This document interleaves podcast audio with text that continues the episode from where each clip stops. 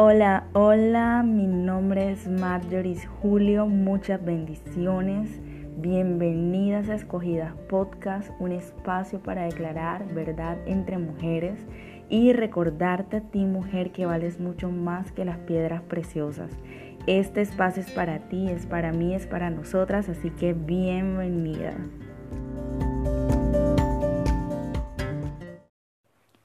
Hola escogidas, bienvenidas una vez más a otro episodio de Escogidas Podcast. Estoy súper contenta, súper emocionada de estar aquí una vez más con ustedes. Y esta vez para hablar de un tema súper, pero súper importante. Tan importante y tan ligado va al anterior que le he puesto por nombre Identidad Parte 2 y lo dejé Identidad Parte 2 para darle suspenso y que ustedes pudieran escuchar, entender y escudriñar este tema tanto como yo lo he hecho y podamos juntas crecer eh, hablando de este tema. La verdad el tema de hoy es un tema que ha sido muy tendencia en la actualidad, del cual todos hablan con mucho ahínco, con mucha fascinación, y los terapeutas de manera muy hábil, pues guían, muestran, direccionan el camino correcto a las personas a través de este tema. Y es el amor propio. Por eso quiero empezar este episodio con dos preguntas. Eh, y la primera es, ¿me amo? ¿Debo amarme a mí misma para poder amar a otros? Son eh, dos preguntas que eh, podría decir que, bueno, la mayoría de nosotras nos hacemos, ¿verdad? Y escudriñando todo este tema, estudiando todo este tema, porque me he tomado bastante el tiempo para estudiarlo y la verdad que mientras lo hacía, habló mucho a mi vida el Señor mientras lo estudiaba. Y investigando un poco en internet, encontré tantas cosas que impactaron mi vida y entre esas encontré un artículo del diario El Español, un periódico El Español, que registra una ceremonia eh, de unas 15 mujeres que contrajeron matrimonio eh, de, en frente de 300 testigos, donde ellas se comprometieron se casaron con ellas mismas. Y quiero citar estas palabras que ellas se dijeron en el altar para ellas mismas y dice, abre comillas, me comprometo a escucharme, a prestarme atención, a merecerme, a tratarme con respeto, con humor y desenfado. Prometo serme fiel, cuidarme en la riqueza y en la pobreza, en la salud, la enfermedad, todos los días de mi vida. Esto me impactó tanto porque el llevar un concepto mal enfocado a nuestra vida nos lleva a hacer cosas muy locas. Entonces, este tipo de actos, pues la verdad impactó mucho mi vida porque primero que todo, a la luz de la palabra, Dios creó el matrimonio entre un hombre y una mujer, no entre yo y yo. Entonces, partiendo de ahí, pues es algo muy en contra de la palabra de Dios. Y quiero que recordemos que nos vayamos cuando estábamos pequeños, cuando estábamos pequeñas. Eh, ese mito que de pronto no todas recordamos, pero a la mayoría se nos enseñó en el colegio, llamado, una historia, un mito llamado el mito de Narciso, el cual pues encaja muy bien en este, en este espacio, en este episodio. Quiero retomarlo y la historia trata acerca de un joven que era muy bello, muy apuesto, era muy, muy hermoso tanto que cuenta la historia que todas las mujeres y todos los hombres se enamoraban de él, pero que Narciso se daba el lujo de rechazar el amor de estos.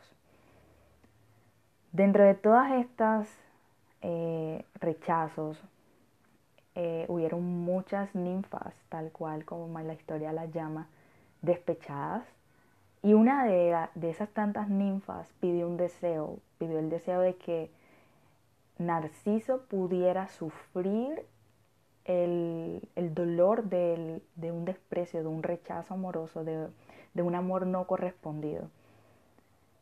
Y en uno de esos tantos días Narciso fue a cazar, cuenta la historia, y se sentó en un lago y él miró su reflejo en el lago y dice que se enamoró tanto de él mismo, de su hermosura, de su belleza, que el deseo de esta ninfa, lastimosamente, entre comillas, se hizo realidad y Narciso cuenta la historia que murió porque no pudo obtener su amor. Fue un amor no correspondido porque cuenta la historia que cada vez que él iba a tratar de verse, el reflejo de él desaparecía. Y de allí viene pues el término narcisismo, el enamorarse de uno mismo, el, y, pues estas son cosas que, que, son ya muy, muy complejas del amor propio. No sé si han escuchado, bueno, creo que todas hemos escuchado esto, este dicho de que todo en exceso es malo. Y es por eso que hoy a través de este podcast quiero presentarles la contraparte. Y coloco la contraparte de esto previamente dicho porque como humanos ya traemos en nuestra naturaleza el amarnos a nosotros mismos. Y lo coloco entre comillas porque para mí no es amarse a sí mismo cuando está por fuera del verdadero amor de Dios en nuestra vida. Por lo tanto, creería que es una etiqueta más puesta de manera incorrecta. Si esto no fuese así, el cuidarnos, el buscar lo beneficioso y conveniente para nosotros mismos, el querer incansable de siempre resaltar, brillar, de ser notados, de ser los primeros, de ser quienes llamen la atención, de ser quienes encajen y agraden a todos y a otros, pues no fuese importante. Por eso quiero llevar este tema muy a la luz de la palabra, porque este es el propósito de escogidas y es, Señor, que dices tú en tu palabra acerca de este tema en específico y de este otro tema en específico, de esta situación que estoy pasando y de esta otra situación que estoy pasando. Por eso quiero que vayas y tienes tu Biblia ahí cerca, porque quiero que leas conmigo. El apóstol Pablo declara en Efesios 5, del versículo 28 al 30, quiero que lo leamos, dice, de la misma manera deben los esposos amar a sus esposas como a su, como a su propio cuerpo. El que ama a su esposa se ama a sí mismo. Y quiero que nos detengamos en este versículo 29. Porque nadie odia su propio cuerpo, sino que lo alimenta y lo cuida como Cristo hace con la iglesia. Y entonces aquí el apóstol Pablo está haciendo una analogía de Cristo, la iglesia, de esposo, esposa.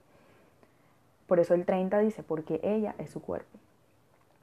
Y puede entender claramente que como sociedad hemos querido etiquetar de amor, entre comillas, nuestra naturaleza de vanidad, de narcisismo, nuestra naturaleza egoísta, prepotente y orgullosa. Y digo supuesto amor porque cuando este amor está enfocado en mi yo, primero yo, segundo yo, tercero yo y todo yo, no es amor. Jesús en este pasaje nos habla con claridad que no hay ningún otro mandamiento más importante que el amar al prójimo como a mí mismo. En la palabra de Dios el amor propio, el apóstol Pablo lo enfoca primero y únicamente en el cuidado de nuestro propio cuerpo. En el sentido de que pues nunca vas a hacer algo que te dañe, que te afecte, a tu cuerpo, o sea, nunca te vas a dañar tú, siempre vas a buscar cuidarlo. Por eso el apóstol Pablo dice que ya hace parte de nuestra naturaleza el amarnos a nosotros mismos. Pero lo malo está en cuando nuestra naturaleza pecaminosa corrompe al extremo esta cualidad de nosotros y lo convierte en vanidad, en orgullo, en narcisismo, en prepotencia. Por eso esta área, como cualquier otra área de nuestra vida, al llegar a Cristo, debe ser transformada, debe ser renovada, debe ser mudada por completo. Hecho esto, pues cambiará el enfoque de nuestra naturaleza al estado de la naturaleza divina. Yo estoy segura que pues así como todos los sentimientos y las emociones, si Dios colocó el sentir de amarnos a nosotros mismos, pues esto en sí no es malo porque de por sí nos lleva a un fruto bueno y es el cuidar de nosotros mismos, el cuidar de nuestro cuerpo, de nuestro bienestar, de buscar nuestro bienestar. Vuelvo y digo, es malo cuando se corrompe con nuestra naturaleza pecaminosa, haciéndonos creer que somos dioses y llevándonos hasta el punto de idolatrarnos a nosotras mismas, creyendo de que somos más que cualquier otro y que no necesitamos de nadie sino de nosotros mismos. Y es ahí cuando el amarse a sí mismo se convierte en un pecado. Porque el verdadero amor de Dios, cuando Él perfecciona su amor en nuestra vida, nos lleva a amarnos de manera correcta y nos lleva a encontrar nuestro valor y lo especial que somos en Él. Nos conduce a no tener mayor concepto de nosotras mismas y sobre todo a no tener estas características pues que de por sí desagradan a Dios, de prepotencia, de vanidad, de orgullo, de narcisismo, a un punto tal que nos lleva a menospreciar a los demás y que lleguemos a verlos como poca cosa. Porque el amor de Dios nos lleva a esto, el verdadero amor de Dios nos lleva a amar como está descrito en Primera de Corintios 13, que pues vamos a leer un poquito más adelante para entender un poco más. Y esto me lleva a entender que cuando eres capaz de amar, como Primera de Corintios 13 lo escribe, de amarte primeramente a ti, entonces podrás mostrar este tipo de amor, pero amarte a ti en el amor de Dios. Podrás mostrar este tipo de amor que habla Primera Corintios 3, un amor entregado, un amor bondadoso, un amor que no busca lo suyo, sino que busca el cuidar a otros como a sí mismo. Y es por eso que hoy quiero redireccionar este concepto, porque la sociedad este concepto lo tiene como una tendencia, como una etiqueta más, como algo de moda, y lo, lo corrompe y lo, lo, lo lleva a un significado muy incorrecto tanto que nos lleva a amarnos de manera errónea, de manera egoísta y nos lleva a pensar que el amarnos a nosotros mismos nos conduce a no necesitar de nadie ni de nada y eso está mal. Por tal razón, a través de este episodio quiero redireccionar este término la luz de la palabra. Y en el siguiente pasaje podemos encontrar claramente los dos mandamientos que para Jesús, para Dios, son muy importantes. Y quiero que abras tu Biblia, la leas y vayas a Marcos 12, versículo 28 al 34. Y Marcos tiene concordancia con Mateo, pero me gusta mucho más Marcos porque la conversación es mucho más completa.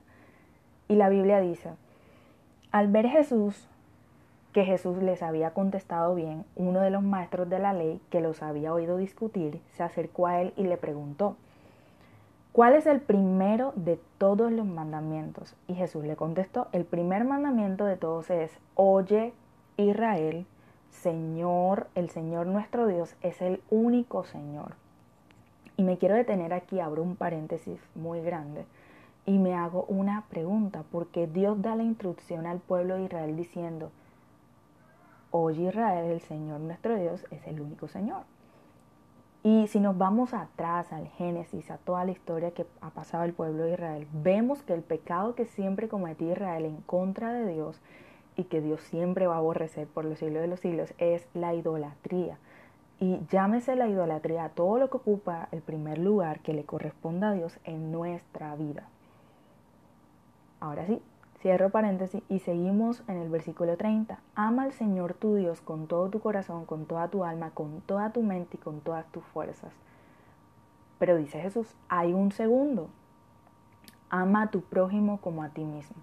Y quiero resaltar en negrita lo que después sigue. Ningún mandamiento es más importante que estos. Y respondiendo, pues el maestro de, de la ley le dijo, muy bien maestro, es verdad lo que dices hay un solo Dios y no hay otro fuera de Él. Y amar a Dios con todo el corazón, con todo el entendimiento y con todas las fuerzas, y amar al prójimo como a uno mismo, vale más que todos los holocaustos y todos los sacrificios que se queman en el altar. No es por obras, quiero abrir un paréntesis, otro paréntesis aquí, no es por obras, es por gracia. No es lo que yo haga o deje de hacer para pretender demostrar que amo a Dios o al prójimo, si mi intención es incorrecta, claro está.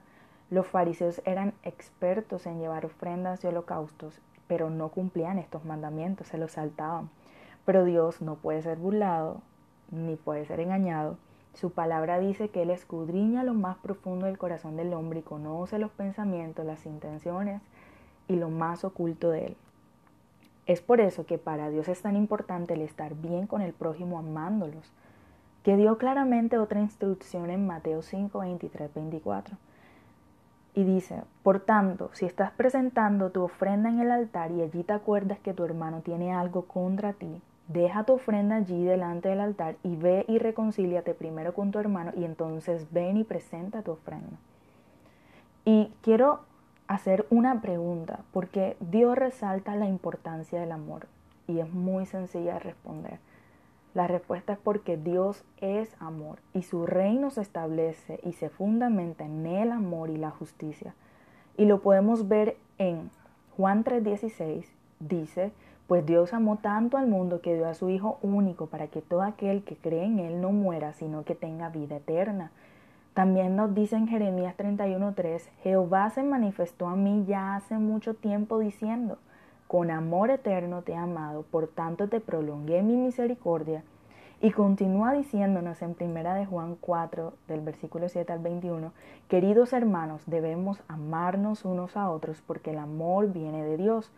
Todo el que ama es hijo de Dios y conoce a Dios.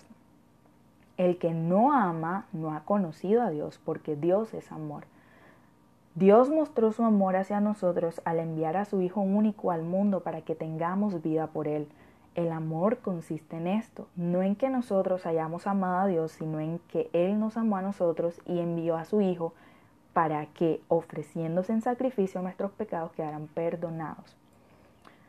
Aquí Dios nos dejó un gran ejemplo de su amor para que lo imitemos.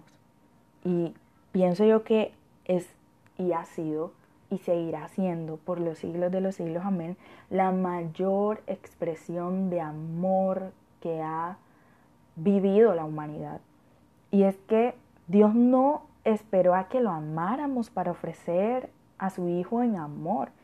Es más, nunca hemos sido dignos, nunca hemos sido merecedores de ese gran sacrificio de amor y ese regalo que por gracia nos fue dado. Pero en su amor Él lo hizo. Y como sus hijos debemos, como sus hijas debemos, aprender a amar sin recibir nada a cambio. Y es esto lo que me lleva a hacer la siguiente pregunta. ¿Qué es el verdadero amor? Y la definición más clara y precisa de amor está en el siguiente pasaje bíblico que te quiero presentar para que puedas entender qué es el verdadero amor que debe reinar en nuestras vidas como hijas de Dios, como escogidas. Y es 1 Corintios 13 como lo hablé previamente. Y quiero que lo leamos del versículo 4 al versículo 7. Y dice, y si reparto entre los pobres todo lo que poseo y aun si entrego mi propio cuerpo para tener de qué enorgullecerme, pero no tengo amor de nada me sirve. Y quiero hacer un paréntesis aquí. Dice, y si reparto entre los pobres todo lo que poseo y, y aun si entrego mi propio cuerpo para tener de qué enorgullecerme.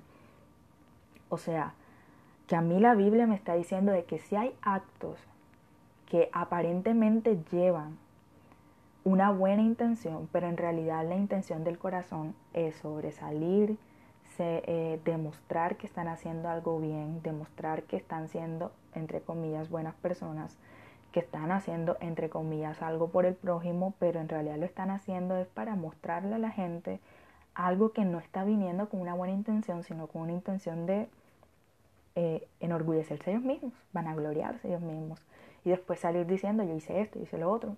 Mentira. Vamos a leer el versículo 4. Tener amor es saber soportar, es ser bondadoso, es no tener envidia, ni ser presumido, ni orgulloso, ni grosero, ni egoísta, es no enojarse ni guardar rencor, es no alegrarse de las injusticias, sino de la verdad. Tener amor es sufrirlo todo, creerlo todo, esperarlo todo, soportarlo todo. Y vuelve el 13 y dice, tres cosas hay que son permanentes. La fe, la esperanza y el amor. Pero la más importante de las tres es el amor. Vuelve y recalca Corintios, vuelve y juega la palabra importante. Con todo esto que te he dicho, no he tratado de decirte que esté mal que te valores, que te ames, que te cuides. Al contrario, Con esto estoy tratando de decirte que la manera equivocada de amarnos nos está llevando a vivir patrones, estándares, estereotipos incorrectos que nos hacen vivir esclavizadas, angustiadas y hundidas en ansiedades. Y esto, mujer hermosa que me estás escuchando, no es correcto.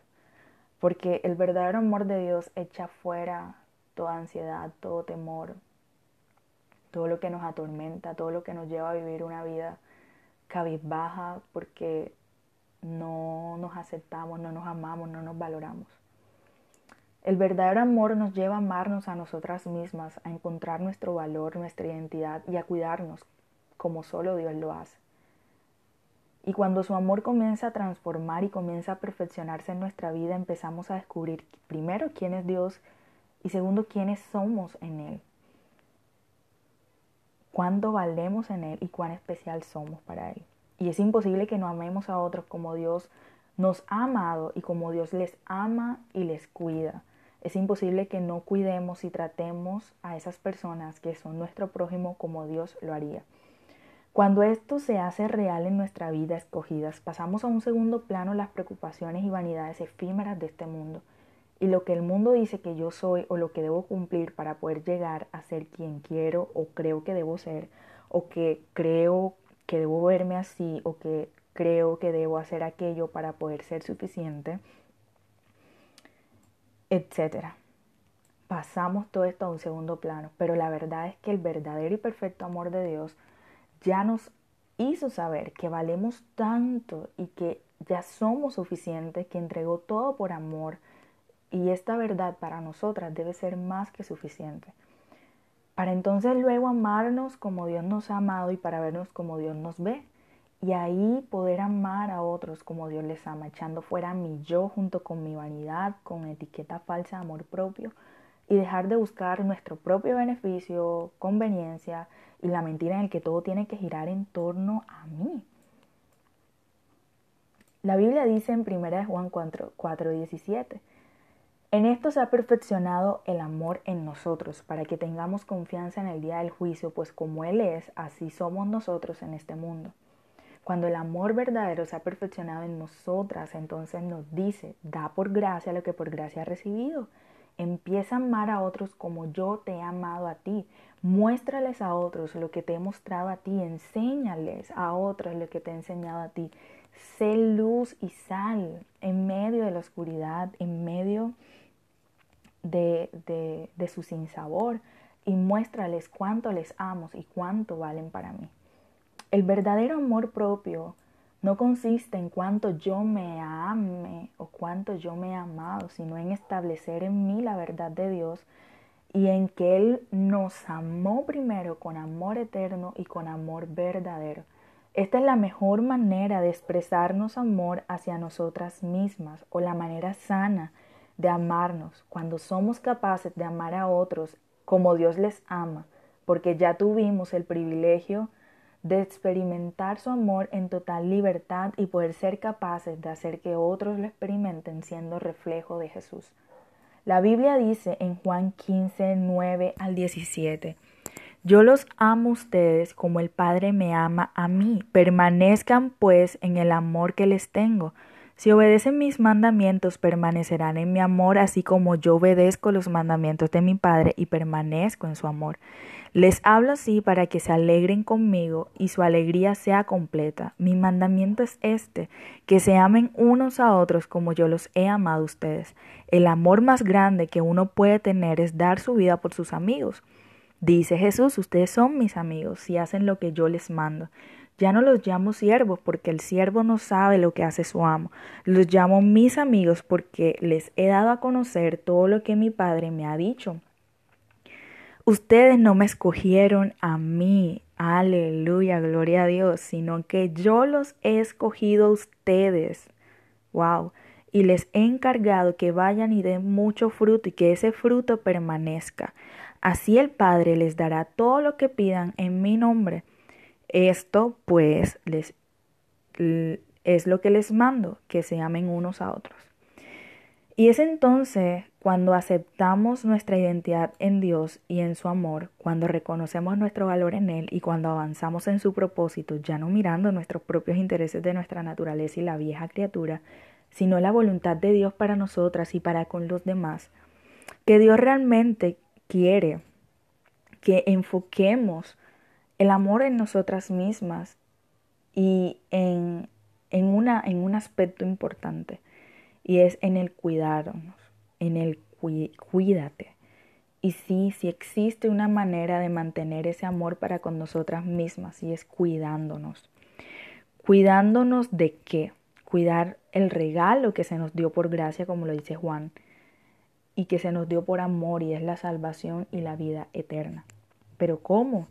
Y es cuidando todo nuestro ser que lo conforma nuestro cuerpo, nuestra alma y nuestro espíritu de manera irreprensible para Dios, porque le pertenecemos, somos su templo, como le dice su palabra, y no vivimos ya nosotras, sino que Cristo vive en nosotras, y es su amor que nos lleva a amarnos a nosotras mismas. Pero debemos decidir amarnos cuidando de estas tres áreas. Y te quiero leer 1 Tesalonicenses 5, del 22 al 23, donde dice, absteneos de toda especie de mal, y el mismo Dios de paz os santifique por completo, y todo vuestro ser, espiritual, mi cuerpo, sea guardado irreprensible para la venida de nuestro Señor Jesucristo. Y 1 Corintios 6, 19 también dice, o ignoráis que vuestro cuerpo es templo del Espíritu Santo, el cual está en vosotros, el cual tenéis de Dios, y que no soy vuestro. Wow.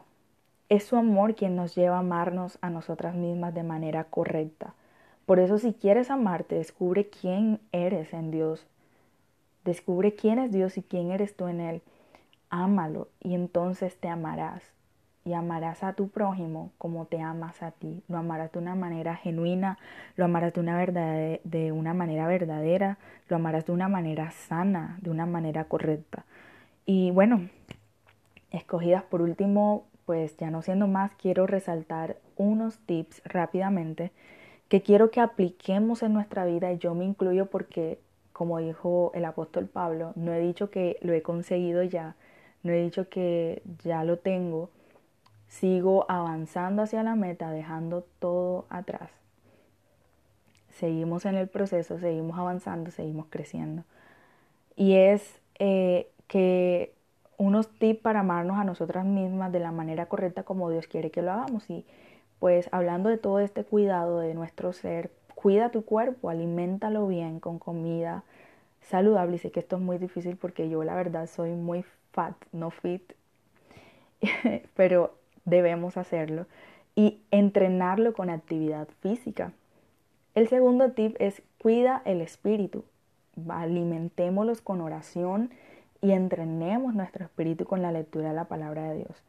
El tercer tip es cuida tu alma, cuidemos nuestra alma y cómo alimentemos nuestra alma de lo que vemos, de lo que escuchamos, de lo que hablamos. Procuremos de que lo que vemos, lo que escuchamos y lo que hablamos sea para edificación de nosotros mismos y de otros.